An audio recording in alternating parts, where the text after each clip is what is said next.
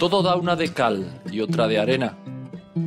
Todas las caras tienen su cara y su cruz. Todos somos un pájaro que vuela a la vez hacia el norte y hacia el sur. Todo lo que se vuelve a contar ya es otra historia.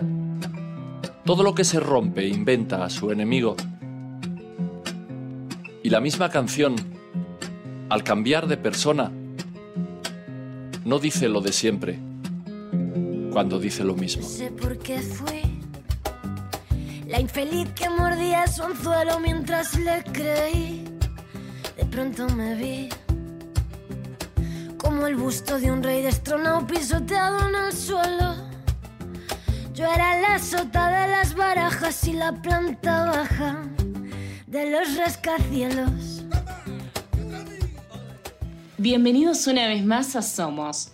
Mi nombre es Ornella de Luca y hoy vamos a estar hablando sobre los distintos tipos de inteligencia con el hashtag Somos Inteligentes.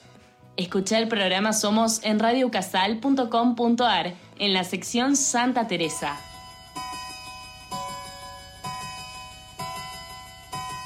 Cuéntame cómo te ha ido en tu viajar por ese mundo de amor.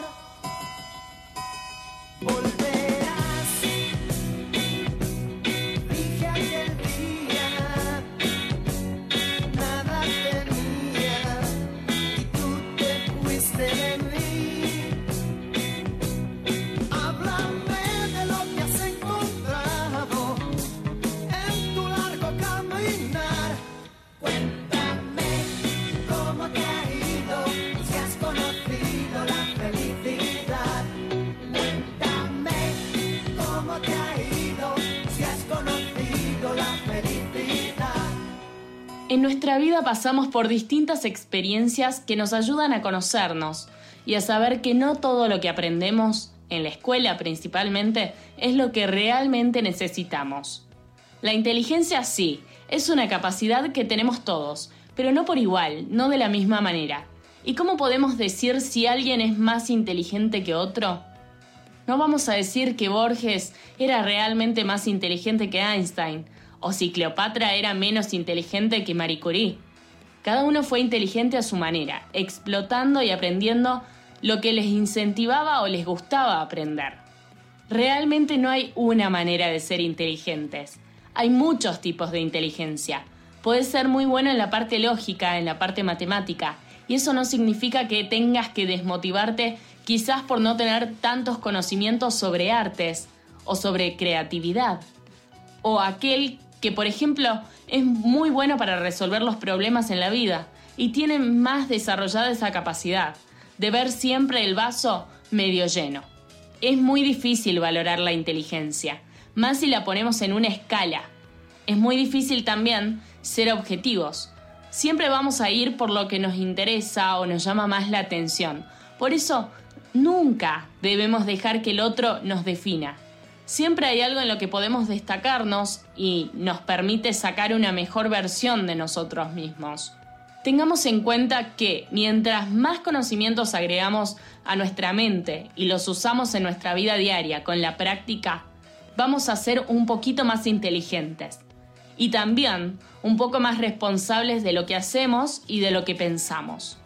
Estamos pasando por una etapa de la vida en la que informarnos es más que aprender algo nuevo cada día.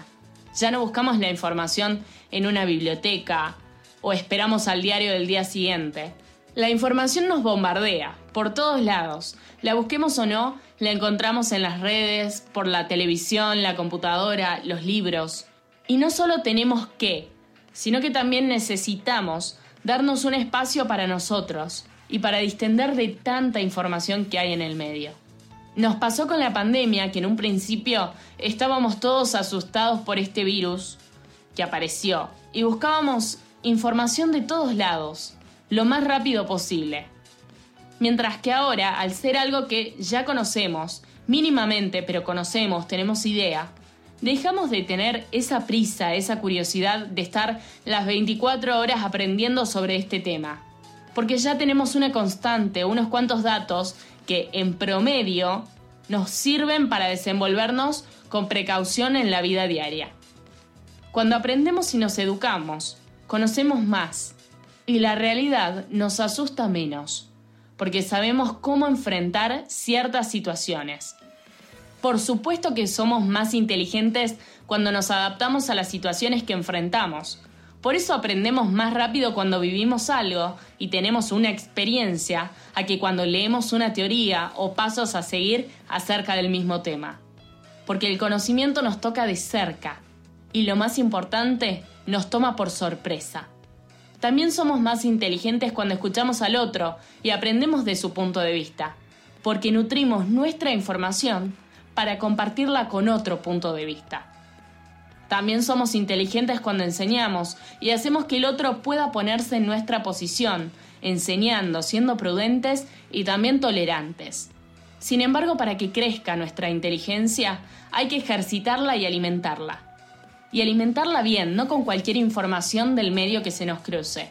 Y emocionalmente hablando, reconocer nuestros sentimientos y emociones permite que nosotros también estemos bien, que todo fluya, porque ser inteligentes es saber que no podemos estar al 100 todo el día, que no podemos dar todo todo el día y exigirnos.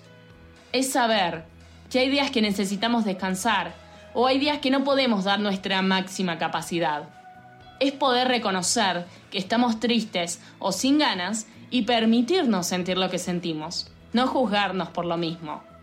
Conocernos a nosotros mismos incide en cómo somos con los otros. Y aunque todos seamos inteligentes, depende de nosotros crecer con nuestros conocimientos, sabiendo de nuestros intereses, practicando y explotándolos para siempre ser mejores, cayendo y volviéndonos a levantar. Porque las experiencias también forman parte de nuestra inteligencia.